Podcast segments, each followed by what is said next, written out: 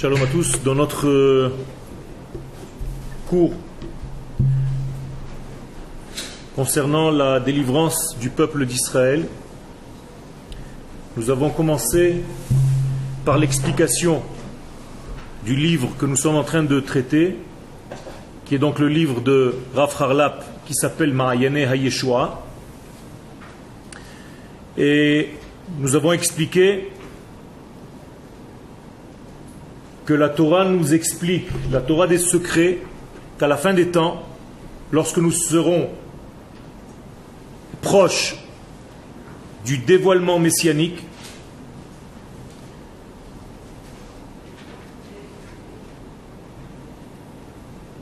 sortira de l'eau de la terre qui se trouve sous la ville de Yerushalayim. La moitié ira vers la mer Méditerranée et l'autre moitié de l'eau ira vers la mer morte. Que veut dire ce degré de prophétie? Bien entendu, nous parlons d'une image qui veut dire que la Torah, lorsque nous arriverons sur notre terre, ne sera plus seulement la Torah qui descend du ciel telle qu'on l'avait reçue au mont Sinaï, mais le fait qu'on soit arrivé sur notre terre, la Torah va sortir de la terre elle-même. Et donc l'expression de cette Torah qui va jaillir de la terre, c'est l'eau. En maïm et la Torah, il n'y a pas d'eau si ce n'est la Torah. La Torah est comparée à l'eau, car l'eau se propage et la Torah, elle aussi, ne limite pas, elle se propage de la même manière.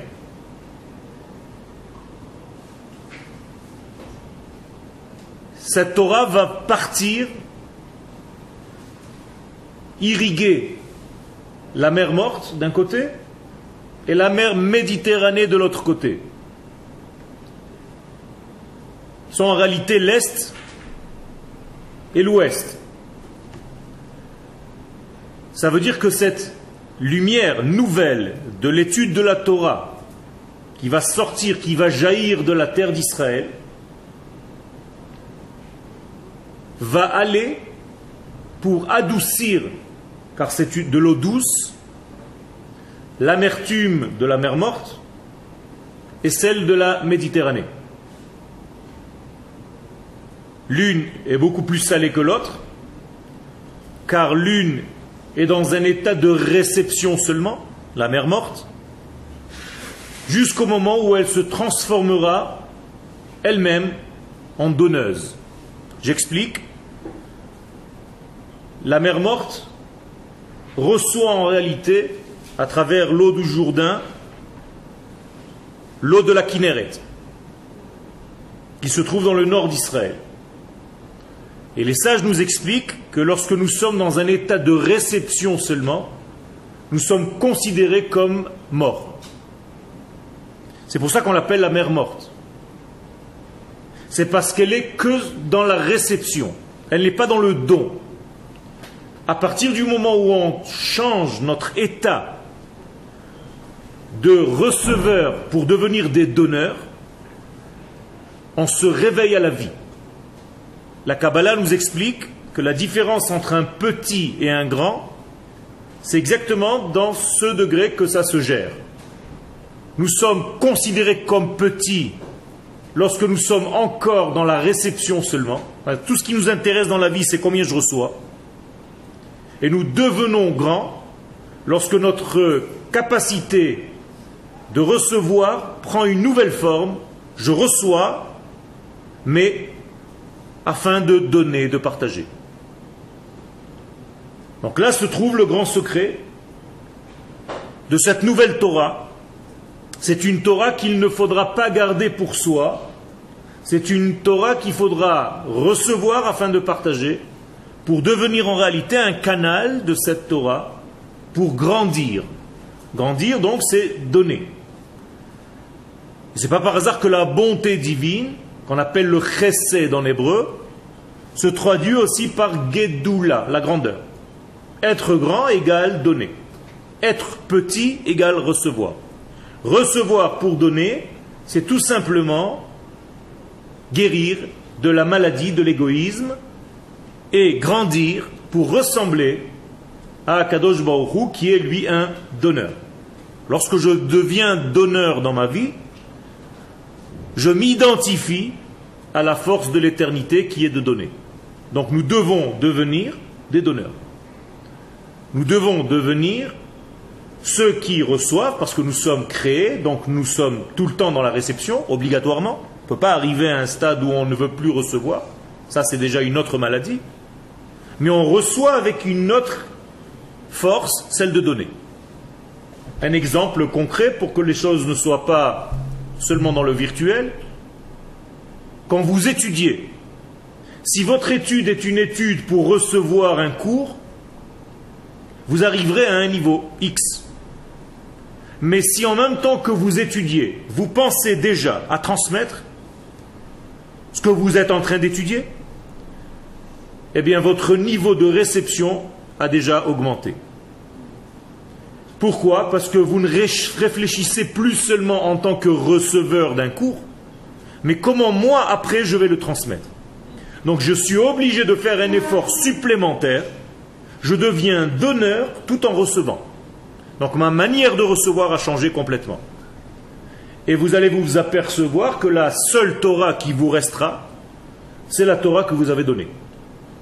Ça veut dire qu'en ce moment, j'étudie plus que vous parce que c'est moi qui transmets. Mais si vous ouvrez votre esprit à recevoir afin de retransmettre, votre cours sera différent complètement. Donc travaillez toujours dans ce sens-là. Quand je reçois quelque chose, c'est pour le partager. La même chose au niveau de l'argent. Économiquement parlant, si je reçois de l'argent pour moi, eh bien je reçois un niveau qui me comble, qui me remplit, mais pas plus. Mais si je reçois avec l'idée de partager, je veux recevoir toute l'abondance du monde. Vous comprenez? Je change en réalité d'optique, j'agrandis mon ustensile de réception, il n'est plus un ustensile qui est fermé, qui est bouché, ça devient comme un tuyau qui est ouvert. Donc tout passe par moi, et je continue et je profite pendant que ça passe par moi, que ça coule par moi. Voilà ce que nous avons expliqué la dernière fois. Et c'est pour ça que nous sommes en train de traiter de ce livre. Maintenant, la situation se complique lorsque nous sommes dans une époque charnière de l'histoire. Vous savez bien que nous sommes dans une époque de passage, et qui dit passage dit difficulté. C'est pour ça que nous plaçons la mezouza au passage de la maison et pas sur un meuble à l'intérieur de la maison, ni sur le frigo. La mezouza se trouve dans le passage parce que c'est au passage lui-même que se trouve la difficulté. Car pendant le passage, je ne suis ni dehors ni dedans. Je suis en chemin. Donc j'ai perdu en réalité tous mes liens, et avec la partie que je viens de quitter, dehors ou dedans, et avec l'endroit vers lequel je vais, dehors ou dedans. Donc je suis en réalité dans un degré qui est ni là, ni là. Donc je me trouve en réalité sans attache, sans racine. Et donc j'ai un problème. Est-ce que mon passage se fera facilement ou est-ce que je vais avoir besoin d'une aide? Pour traverser ce champ magnétique qui est ni là, ni là pour l'instant. D'où le terme de mezouza, qui vient du mot hébraïque, la zouz, bouger. C'est-à-dire que je peux bouger grâce à cet élément qui me donne la force de pouvoir traverser et de pouvoir arriver vers une nouvelle donnée dans ma vie. Donc à chaque fois que je traverse un événement dans ma vie, je dois en réalité embrasser, spirituellement parlant, dans l'idée, une mezouza. C'est pas seulement quand je rentre à la maison, vous comprenez Quand vous passez d'un degré à un autre degré dans votre vie, peu importe dans quel domaine il s'agit, Vous allez devoir embrasser une mezouza. Vous allez devoir faire une bénédiction, tfilat aderer, parce que vous êtes en chemin. Et le chemin est, par définition, un problème. Pourquoi le chemin est un problème? Encore une fois, parce que tu as un manque de stabilité. Car lorsque tu marches, tu as toujours une jambe en l'air. Donc tu poses que sur une seule jambe. Donc moralité, tu es en déséquilibre constant. Et pourtant, ça te permet quand même d'avancer. Mais si tu as les deux pieds sur terre, d'une manière première, tu es dans une stabilité, mais tu n'avances pas. Donc moralité, l'homme se trouve dans sa vie dans une difficulté car il ne peut pas rester statique, il est obligé d'avancer. Alors que tous les êtres, les animaux, le végétal, le minéral, eux sont statiques. C'est-à-dire qu'un oiseau est oiseau à partir du moment où il est né. Il ne pourra pas bouger. Alors il va dévoiler seulement la partie qui lui incombe. Alors que l'homme, puisqu'il est dans une perpétuelle avancée, dans un perpétuel cheminement, ça veut dire qu'en réalité, ce qu'il a à dévoiler, c'est quelque chose de l'ordre de l'infini. Et ça, c'est la grandeur de l'homme. C'est qu'il n'est pas comme le chat ou l'oiseau qui va définir uniquement son instinct basique. L'homme a la capacité d'aller de plus en plus vers l'infini, autrement dit, de dévoiler de plus en plus d'infini dans le monde fini. C'est-à-dire que l'homme, il est surnaturel? Ça veut dire que l'homme est dans la nature et il a un degré qui dépasse la nature. Je parle d'Israël qui en réalité, comme nous l'avons dit hier soir, fait le lien entre le monde, entre le monde de la matière et le monde de l'infini, comme la fameuse échelle de Yaakov qui reliait le ciel et la terre. Donc cette image de l'échelle de Yaakov, ça veut dire que l'homme va constamment vers l'infini, et c'est pour ça qu'on dit Hashamaima. Que veut dire Hashamaima en hébreu? Vers le ciel et pas dans le ciel. Alors tu vois toujours vers le ciel, mais tu n'arriveras jamais. On est d'accord? Ça veut dire que l'homme est en perpétuel avancement sans jamais y arriver. Donc ne vous fatiguez pas, mais ça ne doit pas non plus vous faire tomber en déprime. Mais jamais on n'arrivera à l'infini. On est tout le temps à la conquête de morceaux d'infini, j'allais dire, que nous devons avaler, imprégner, ingurgiter, introduire à l'intérieur de nous, pour vivre avec un petit peu plus d'infini dans notre monde fini. C'est-à-dire, nous devons devenir de plus en plus divins sur Terre. Alors c'est une chose qui est très difficile, car nous sommes bloqués par les contraintes de la nature qui limitent notre pouvoir de voir plus loin. Mais c'est notre travail. Adam le Amal Yulad dit le livre de Iov, de Job, l'homme a été créé et né pour travailler, pour apporter de plus en plus de divin dans son monde. Et là, nous allons donc traiter de cette période qui est très difficile, c'est-à-dire notre période aujourd'hui. Notre période aujourd'hui, elle est une période charnière, comme je vous l'ai dit tout à l'heure, parce que nous sommes passés d'un exil où nous étions que des religieux. Autrement dit, nous faisions en exil des actes de religion, mais où nous avons perdu pendant cet exil la notion de nation d'Israël. Donc nous avons quitté cet exil et nous sommes en train d'aller vers une période où nous redevenons une nation d'Israël, tout en gardant les éléments du divin de la Torah et des mitzvot qui nous incombent, mais en tant que nation et pas en tant qu'individu. Quand j'ai dit tout à l'heure religieux, je parlais d'individualité. Ça veut dire que de quoi pouvions-nous nous occuper en exil? De naissance, de brit mila, de mariage, de bar mitzvah et d'enterrement. C'est tout. La religion en exil ne traite que de ça et de comprendre deux ou trois feuilles de Gemara de temps en temps. Pourquoi? Tout simplement, ce n'est pas péjoratif, je ne me moque pas. C'est un état de fait. L'exil nous a sortis du contexte de la nation pour nous mettre dans une place d'individu. Et donc toute la difficulté, c'est de faire un switch dans notre tête et de comprendre que nous sortons de cet exil pour redevenir une nation. Autrement dit, nos problèmes aujourd'hui sont beaucoup plus grands.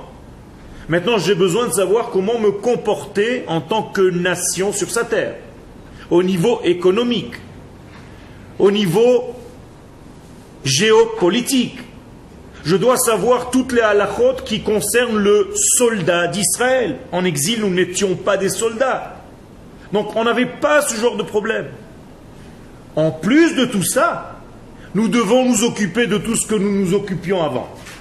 Hein, de tous les degrés au niveau de l'individu. Donc vous voyez que la chose est devenue immense. Notre sujet juif a augmenté. Il est devenu en réalité Israël. Donc nos sujets aujourd'hui sont de l'ordre de la nation et non seulement de l'ordre de l'homme au niveau de son degré individuel. Est-ce que vous avez compris ce degré-là? C'est très important. Malheureusement, beaucoup ne comprennent pas ce passage et pensent qu'en réalité, nous avons fait un déplacement seulement horizontal. Nous étions là-bas, nous sommes ici. Mais c'est faux. Donc je ne peux plus étudier de la même manière que j'étudiais lorsque j'étais en dehors de ma terre. Parce que l'étude maintenant me demande de nouvelles données que je n'avais pas là-bas. Et donc il faut faire un changement radical dans mon esprit, et pour ça il faut grandir. Il ne faut pas avoir peur de grandir.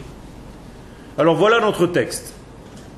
Soda shel avar le secret de la période charnière.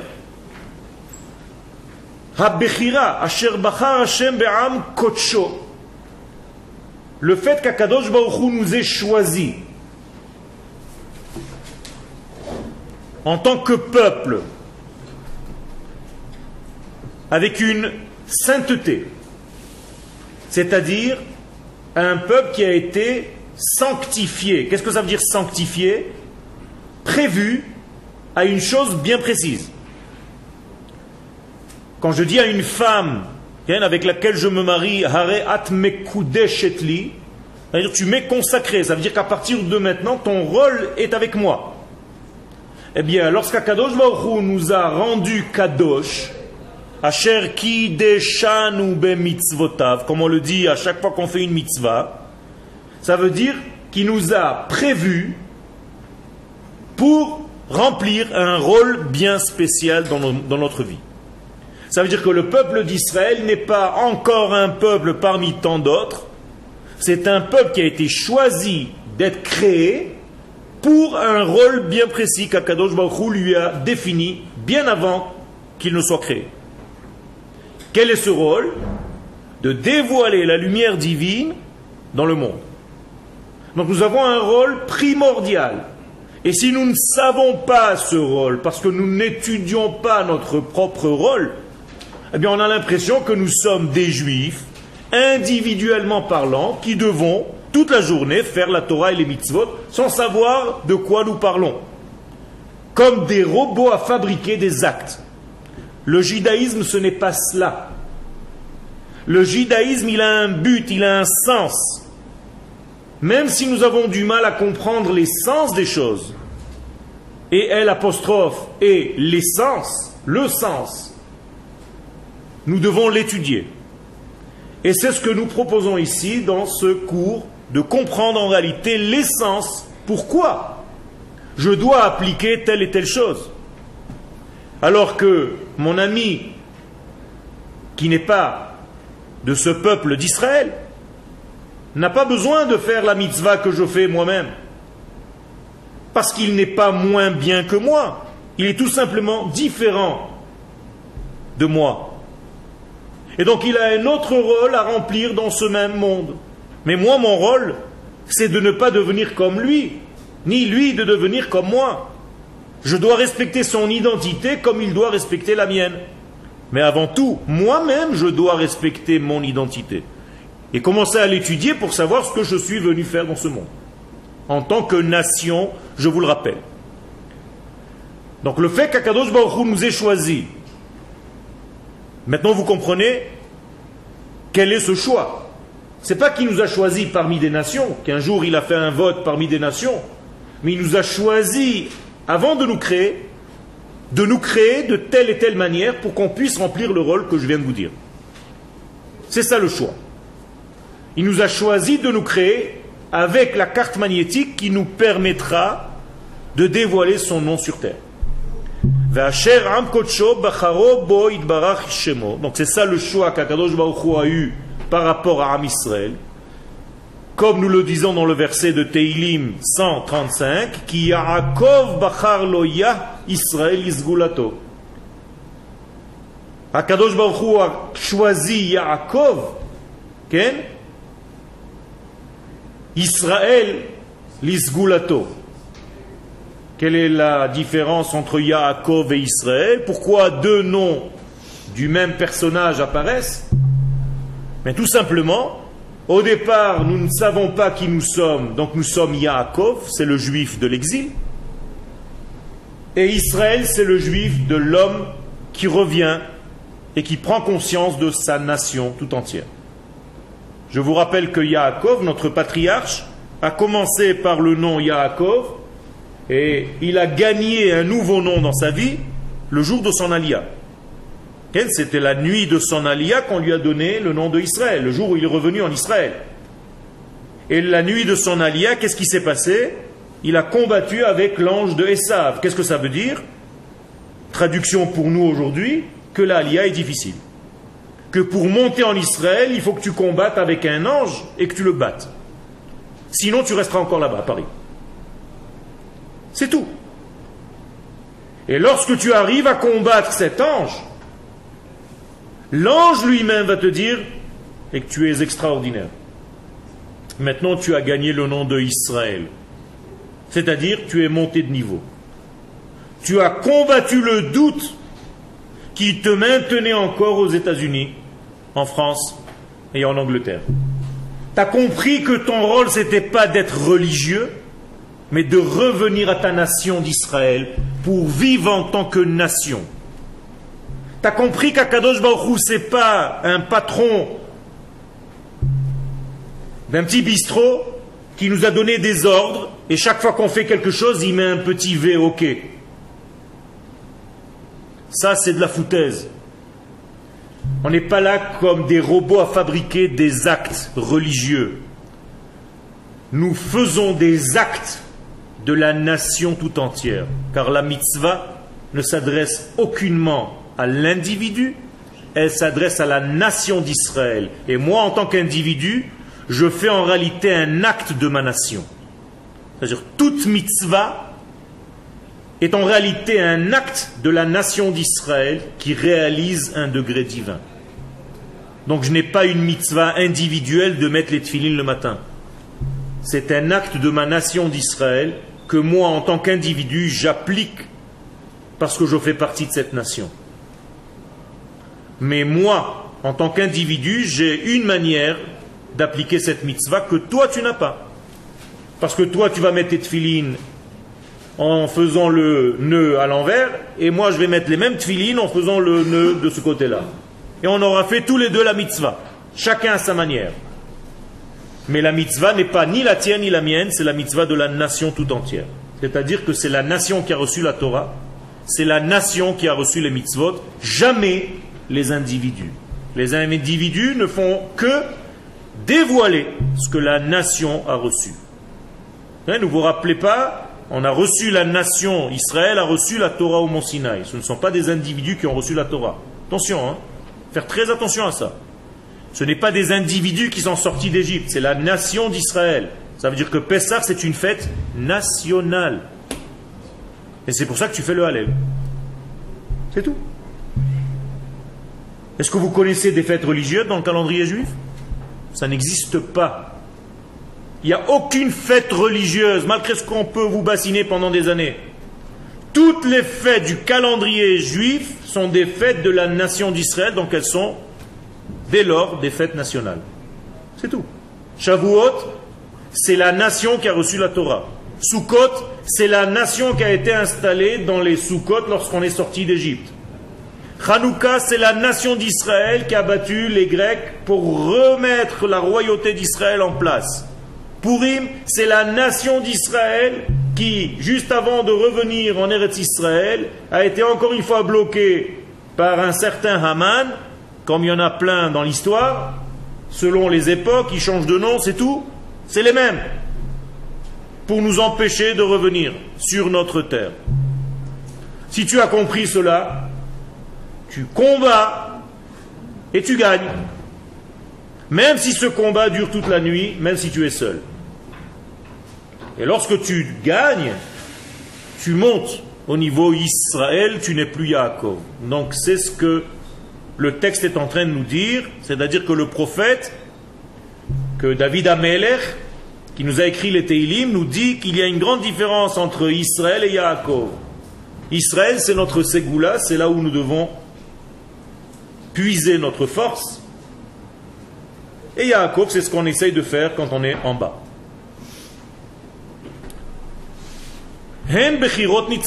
Donc ce sont des choix éternels. Donc jamais, au grand jamais, il n'y aura un changement ni dans Yaakov ni dans Israël. C'est-à-dire que c'est une forme de vie qui ne peut pas s'arrêter. Autrement dit, Akadosh Baruch a créé une vie, une forme de vie qui s'appelle Israël. Et comme elle est infinie, elle ne peut jamais s'arrêter. Donc des juifs vont mourir, car je parle des individus, mais la nation ne mourra jamais. Am Israël, Chai. La nation d'Israël est toujours vivante, alors que des juifs peuvent mourir. Vous comprenez la différence? Donc jamais on ne pourra changer notre capacité de base, c'est-à-dire Israël. Qu'est-ce que c'est une ségoula? Israël isgulato, que veut dire le mot ségoula en hébreu? Capacité, spécificité, mesugal en hébreu, je suis capable de. Donc j'ai une ségoula, Am Israël a une ségoula, il est capable de. Maintenant cherche de quoi il est capable, c'est-à-dire pourquoi il a été créé. Vous, comprenez que si vous êtes capable de, c'est que vous avez été créé pour cette chose-là.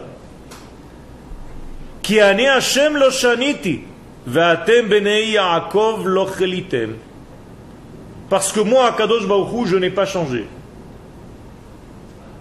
Qu'est-ce que ça veut dire je n'ai pas changé? Je ne peux pas changer.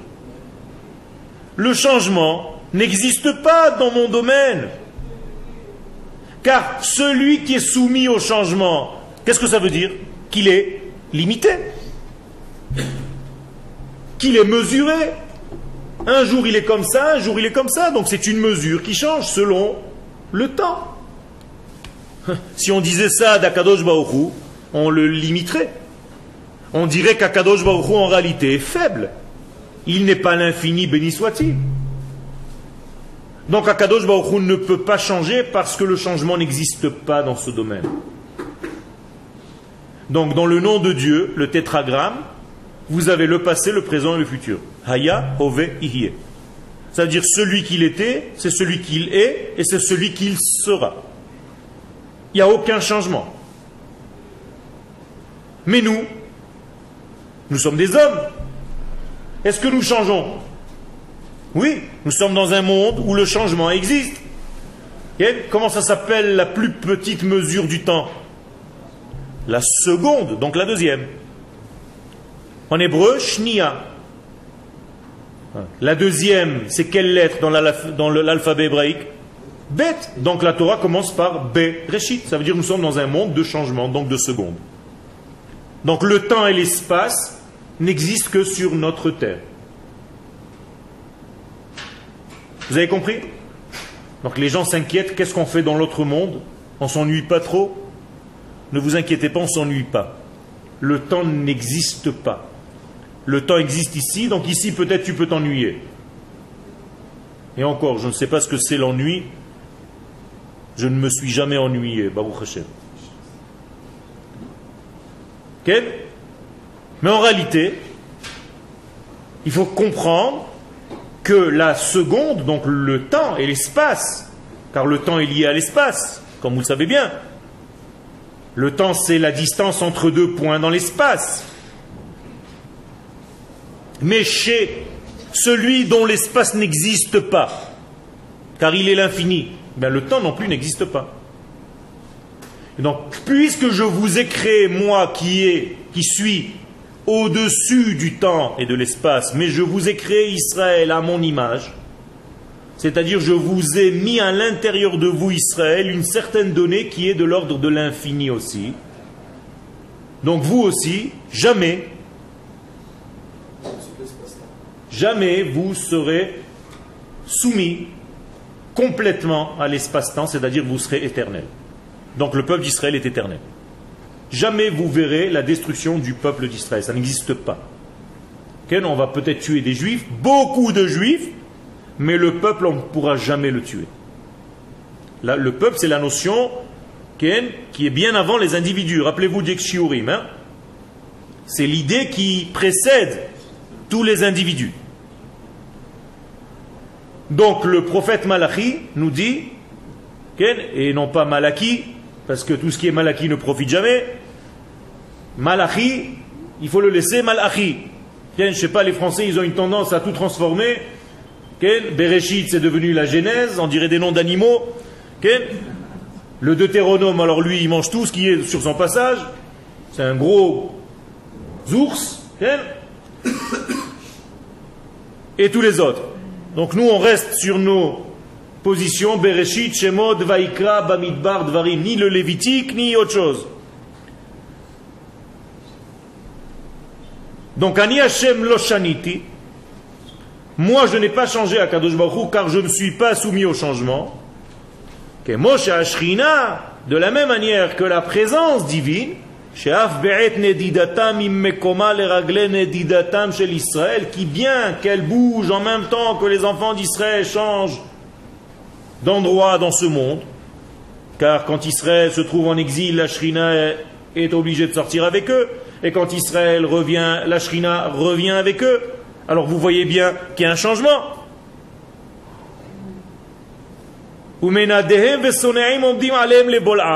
Mais puisque nous sommes tout le temps face à des monstres qui veulent nous avaler vivants durant toutes les générations,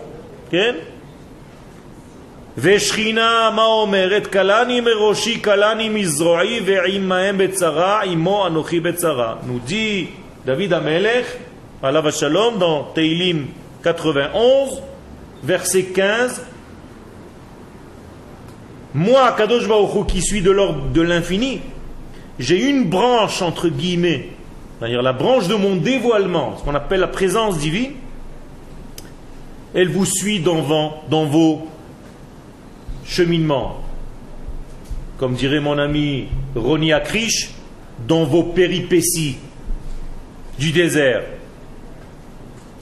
Chez Az, Kol Shrina. Et donc tous les dévoilements de la Shrina, en réalité, ce sont des contractions énormes de la lumière divine pour pouvoir aller là où tu es maintenant. Je vais vous le dire avec des mots simples. La présence divine nous accompagne partout, même quand on est grand, mais surtout quand on est petit. Et ça, c'est plus difficile pour la Shrina de nous accompagner quand on est petit parce qu'elle est obligée d'être avec nous, entre guillemets, obligée, même quand on est dans des périodes pas très sympathique pour notre nation, même quand on faute, même quand on est dans un bas degré, le plus bas qui soit, eh bien, Kadosh Baruch fait des efforts incroyables pour rester avec nous malgré cela, dans ce niveau-là. Ça veut dire que la Torah, c'est se mettre à portée de chacun. Il y a la Torah pour les gens normaux, mais il y a aussi une Torah pour un voleur. Oui ou non? La Torah du voleur, ce sont les halachot qui concernent le voleur. Vous comprenez? Ça veut dire que la Torah est descendue à son niveau. Et il y a la Torah du tueur. La preuve, c'est qu'il y a des halachot pour le tueur. Et ainsi de suite. Autrement dit, Akadosh Baruch ne lâche pas la nation d'Israël, où qu'elle soit et quoi qu'elle fasse. Veziva, Cependant, il y a des périodes dans l'histoire où la shrina ou la présence divine est tellement contractée qu'Akadosh Baruch ne peut pas dévoiler la pleine lumière, donc il dévoile une petite lumière pour ne pas nous brûler, pour ne pas nous blesser. Je vous ai expliqué hier soir que lorsque vous n'êtes pas capable de recevoir une grande lumière, que fait Akadosh Baruch pour vous protéger? Il vous endort pendant un cours, c'est tout. Dès qu'il vous fait sommeiller, ça veut dire que dors mon petit, dors. Ken, ça veut dire que tu n'es pas pour l'instant capable de recevoir cette lumière, donc je vais t'endormir pour ne pas te blesser. Parce que si tu reçois cette lumière avec ton niveau, comme disent les Ashkenazes, chlet, tu vas exploser. Donc je préfère t'endormir un petit peu pour ne pas te blesser. Donc c'est une bonté divine.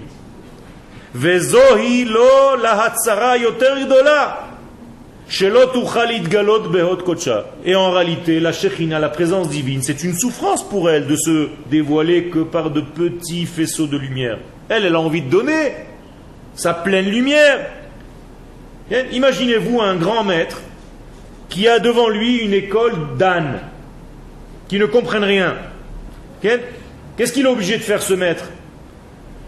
D'étouffer tout sans savoir et de le descendre à un niveau nul ou pratiquement nul pour être à la portée de ses ânes d'élèves. Vous comprenez? C'est une souffrance ou non pour le prof? C'est une souffrance terrible. Eh bien, la shrina, c'est exactement la souffrance qu'elle ressent. Puisque la shrina est la lumière divine par définition, lorsqu'elle est obligée de cacher cette lumière et de se couvrir pour juste laisser quelques petits faisceaux parce que nous ne sommes pas capables de la recevoir ou nous sommes dans un exil tellement étouffant qu'elle ne veut pas nous tuer, donc elle nous dévoile une petite lueur, eh bien c'est une souffrance pour elle.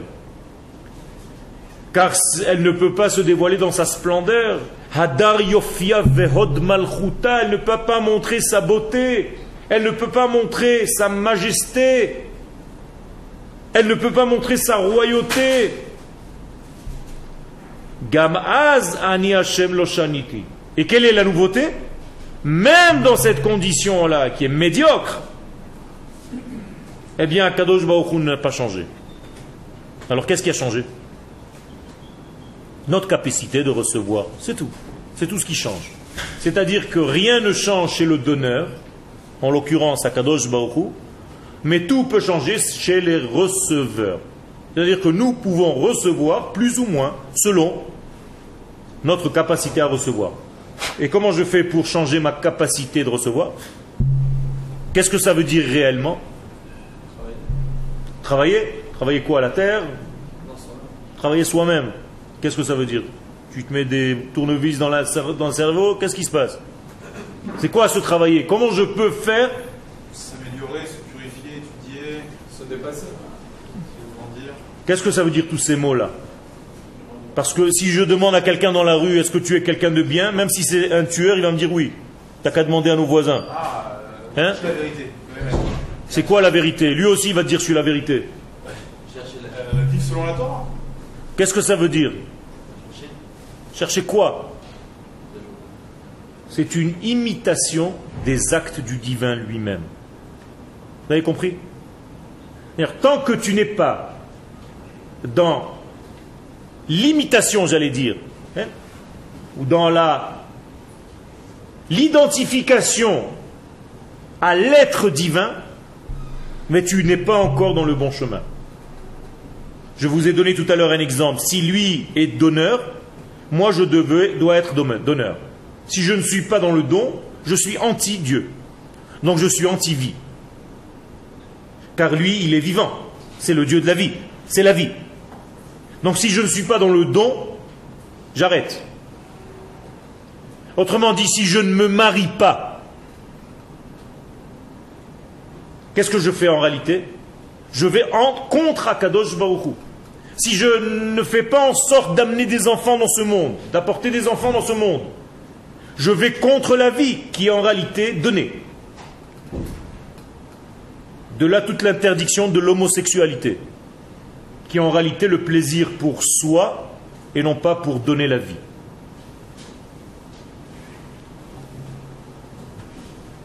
C'est un paradoxe car il y en a de plus en plus, je ne comprends pas.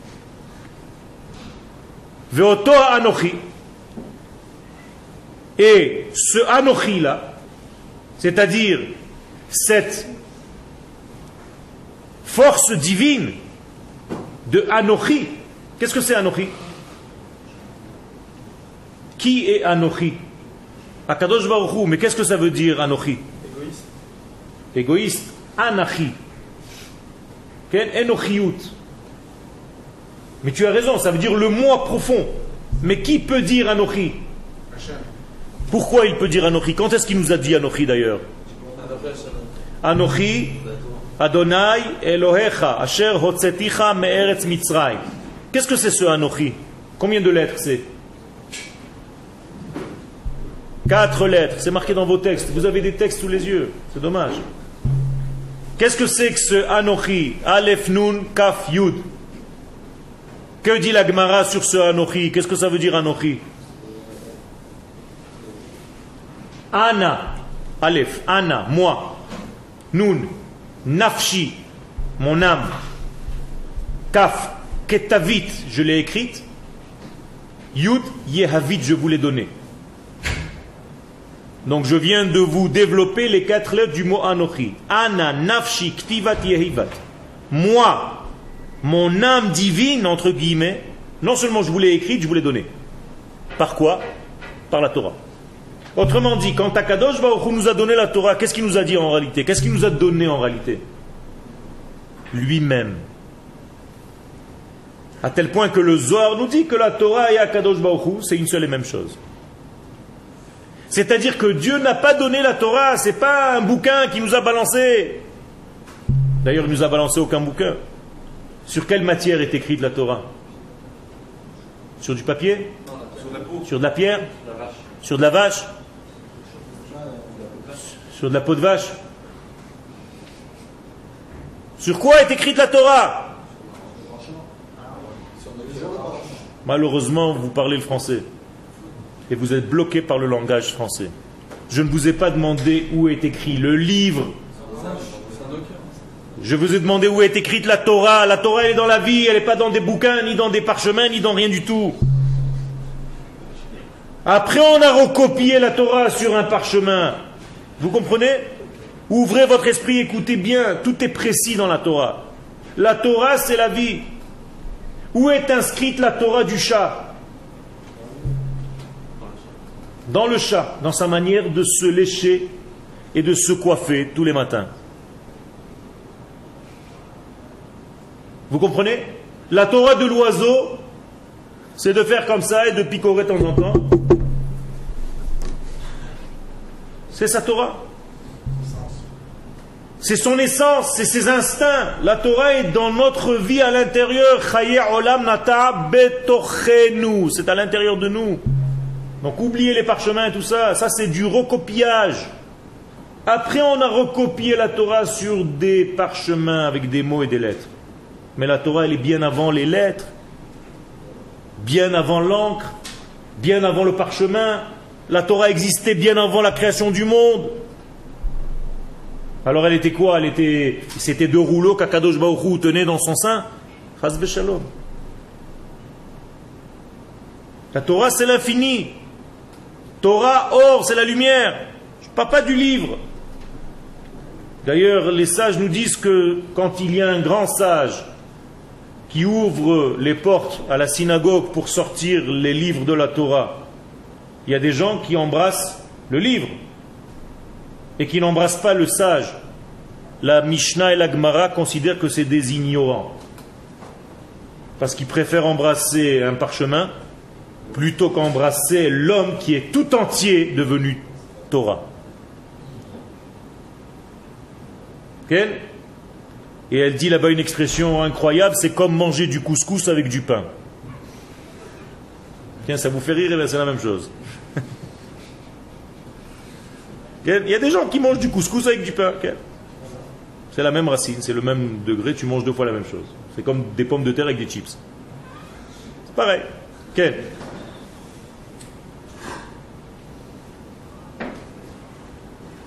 Donc la shrina, la malchoute, perd un petit peu, elle a une souffrance de ne pas pouvoir donner sa pleine lumière.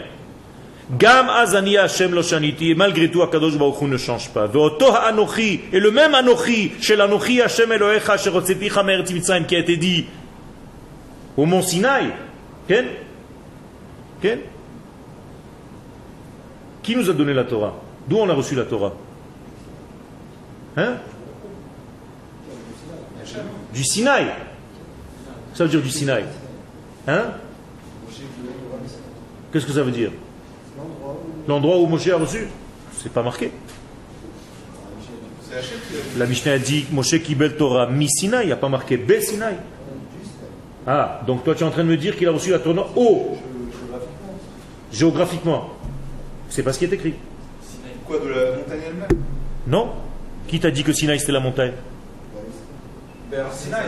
C'est le Har, c'est une montagne qui se trouve dans un degré qui s'appelle Sinaï. Ah. Ça veut dire que Sinaï, c'est pas le nom de la montagne. C'est un degré supérieur. Moshe a reçu la Torah d'un degré qui s'appelle Sinaï. Vous comprenez? Mais si tu ne sais pas ce que c'est Sinaï, tu risques même de lire Sini, un chinois. Donc Moshe qui belle Torah, mais Sini. Moshe a reçu la Torah d'un chinois. Il n'y a pas des points dans la Torah. On peut peut-être euh, se tromper.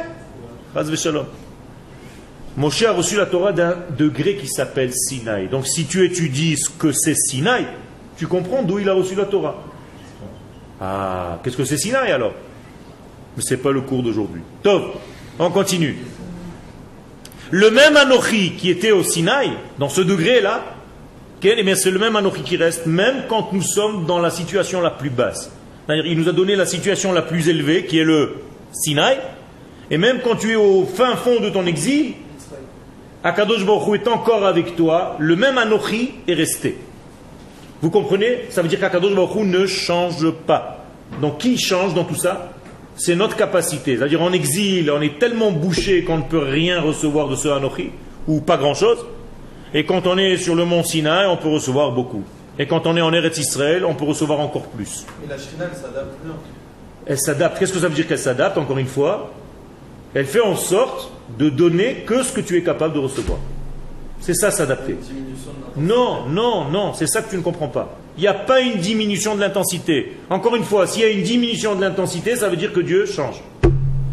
De temps, en temps, il augmente, de temps en temps, il baisse. C'est pas Dieu qui change, c'est ce donne. Non, non. Il donne toujours la même chose. Vous avez donné l'exemple d'un professeur. Il a fait. Un professeur, il ne va pas donner la même chose à une classe d'âme. Tout à fait. Tout à fait. Donc, qu'est-ce qui va se passer dans le professeur, au sein du professeur? Un tzimtzum. Donc, qu'est-ce que c'est que ce tzimtzum C'est pas une diminution de ce qu'il est. Non, pas de ce qu'il est. Il a fait, mais ça veut dire, il a fait. Pas de ce qu'il est. Il a fait. C'est Alors, j'ai mal compris. Il n'y a pas un changement dans ce qu'il est, mais il y a un changement dans son dévoilement. Alors on est d'accord.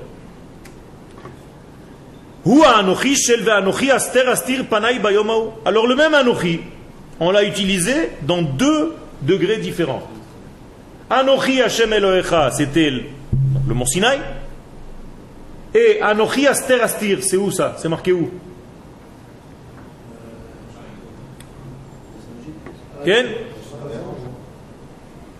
C'est référence à quoi? Anochi astir, astir panay bayom hahu. Ce jour-là, je cacherai, je voilerai ma face. Je mettrai entre moi et vous des écrans. C'est marqué où ça? Ah, Écoutez bien le mot Aster, Aster. Qu'est-ce que Il a fait Megillat Esther, l'histoire d'Esther. Qu'est-ce que ça veut dire clairement? L'histoire du peuple juif lorsqu'il est en exil. C'est tout. Lorsque le peuple du juif est en exil, Akadosh Baruch ne peut pas se dévoiler avec la même lumière. Donc il se dévoile à travers des écrans. D'accord? Il y a des écrans. Et donc le même Anochi qui a été dit pour le mont Sinaï, c'est-à-dire on a enlevé tous les écrans pour se dévoiler, eh bien c'est le même Anochi qui a été avec tous les écrans.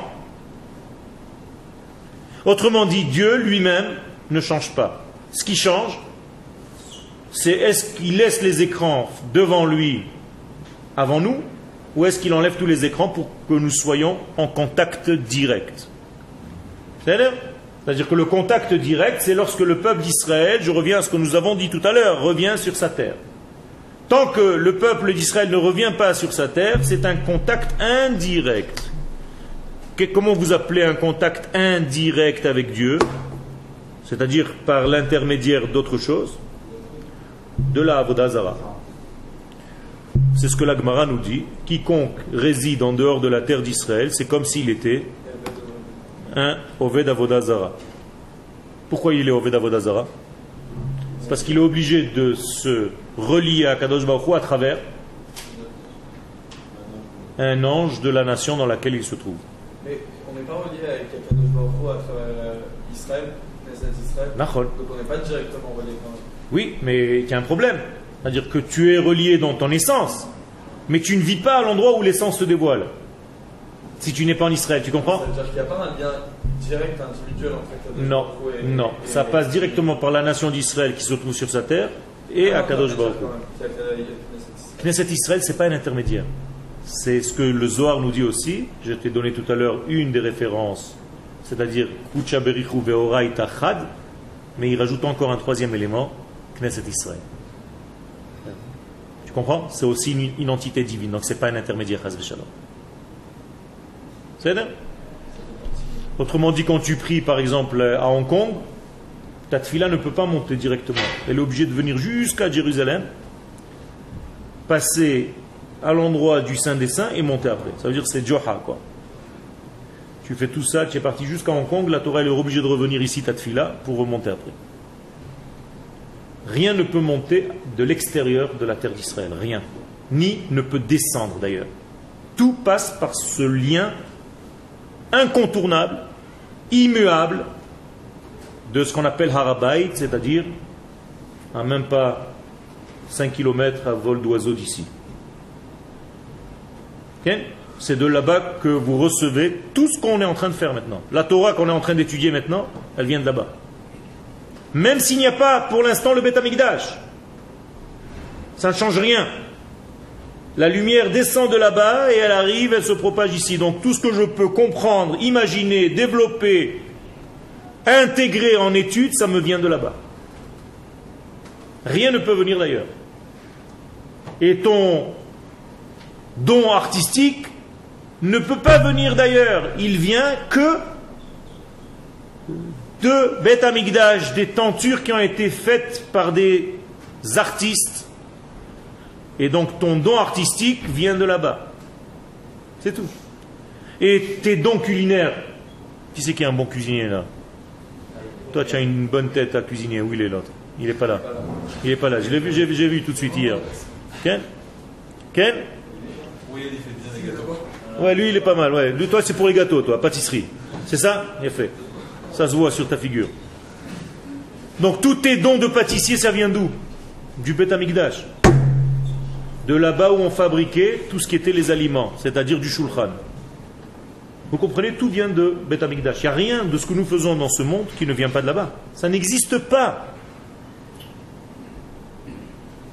C'est Vechazdo, Va'amito, Tamid Imanu Leolam. Et donc son chesed d'Akadosh Hu, sa vérité absolue, sont avec nous à jamais. Ou Olam ad Olam ata'el. De l'infini jusqu'à l'infini, tu es le seul degré du divin, donc de l'infini béni soit-il, qui est lié avec nous. Avec cet euh, élément optimiste, nous allons arrêter le cours d'aujourd'hui.